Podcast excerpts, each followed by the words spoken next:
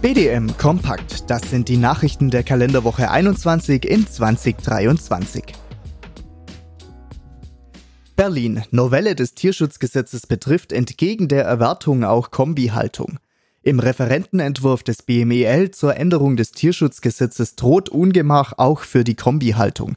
Neben dem Weidegang soll nun ganzjährig ein mindestens zweimaliger Zugang pro Woche zu Laufflächen verpflichtend werden. Haltungen mit mehr als 50 Rindern wären nur noch im Laufstall möglich. Als Übergangszeit dafür sollen fünf Jahre gelten. Auch soll das betäubungslose Enthornen von Kälbern verboten werden, wie das Kastrieren von Kälbern ohne Betäubungs- und Schmerzmittel. BDM-Anmerkung dazu. Was gestern noch gesagt wurde, hat heute keine Gültigkeit mehr. Im Koalitionsvertrag hieß es noch, es werde eine zehnjährige Übergangsfrist geben, die Grundlagen zur Anerkennung einer Kombihaltung sollten nicht verändert werden. Ewiges Hü und Hot, so schürt man Politikverdrossenheit.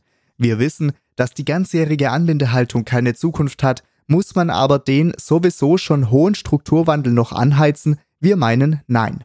Tierwohl ist mehr als eine Frage des Haltungssystems, es ist vor allem auch eine Frage der Betreuung der Kühe und Kälber durch den Menschen. Brüssel. Kommission bleibt bei Green Deal hart. Ein politisches Tauschgeschäft deutet sich gerade in Brüssel an.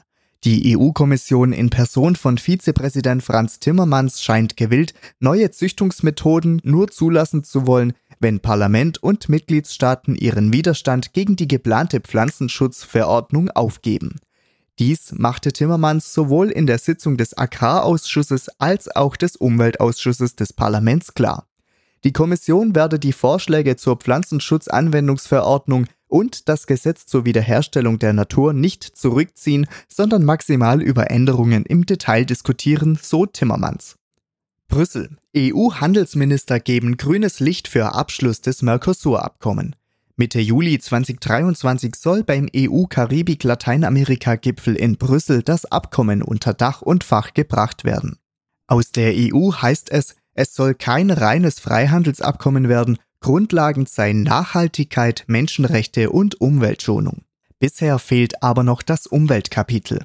Greenpeace hat während der Sitzung des EU-Handelsministerrates mit einer Aktion auf das durch das Abkommen entstehende Desaster für Natur, Landwirtschaft und Menschenrechte hingewiesen.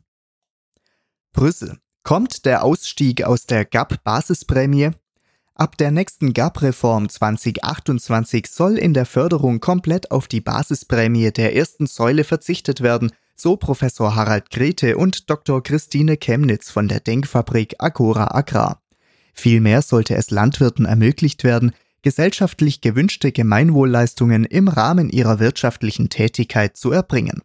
Hierzu solle schon in der aktuellen Förderperiode ein möglichst großes Volumen von der ersten in die zweite Säule umgeschichtet werden, um die Landwirte auf die Änderungen nach 2028 vorzubereiten. Eine Befassung mit der nächsten GAP sei auch deshalb heute schon angeraten, da bereits in zwei Jahren der mehrjährige Finanzrahmen der EU mit weitreichenden Folgen für die gemeinsame Agrarpolitik festgelegt werde, so die Wissenschaftler. Wiesbaden. Bauernverband wirbt für Gleichgewicht von Angebot und Nachfrage beim Spargel. Aufgrund des kühleren Wetters haben die hessischen Spargelbauern in dieser Saison bislang weniger geerntet als im Vorjahr. Dies sei aber durchaus positiv, da es so auch keine Übermengen wie 2022 gebe, teilte der Hessische Bauernverband auf Anfrage zu einer Zwischenbilanz mit. Man höre und staune. Frankreich. Rechnungshof will Rinderhaltung verringern. Der französische Rechnungshof hat die Regierung aufgefordert, eine Strategie zur Verringerung der Rinderhaltung zu erarbeiten. Rinder seien in Frankreich für fast 12 Prozent des Ausstoßes an Treibhausgasen verantwortlich, was den Emissionen der Wohngebäude entspreche. Daher müsse zum Klimaschutz der Viehbestand deutlich kleiner werden. Die Regierung solle eine leistungsstarke und nachhaltige Viehzucht fördern, Betrieben ohne wirtschaftliche Perspektive und ohne sozioökologischen Mehrwert allerdings ebenso eine Ausstiegsperspektive bieten. Unterdessen startete die LFL Bayern mit dem Projekt Metacau eine Untersuchung zum Methanausstoß von Milchkühen. Erste Ergebnisse werden 2024 erwartet. Zum Milchmarkt. Mehr Milch in Deutschland. Mit 7,9 Millionen Tonnen haben die deutschen Erzeuger 2,4 Prozent mehr an deutsche Molkereien geliefert als im Quartal 1 des Vorjahres.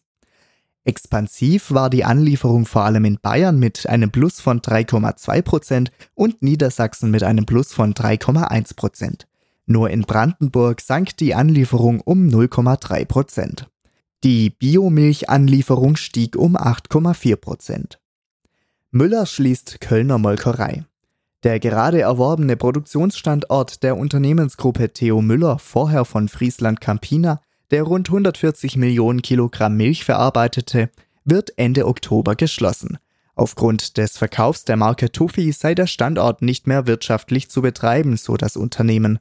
Nun wird über eine Verwertung des Grundstücks, auf das hunderte Wohnungen passen dürften und sich nur circa drei Kilometer vom Kölner Dom entfernt befindet, spekuliert.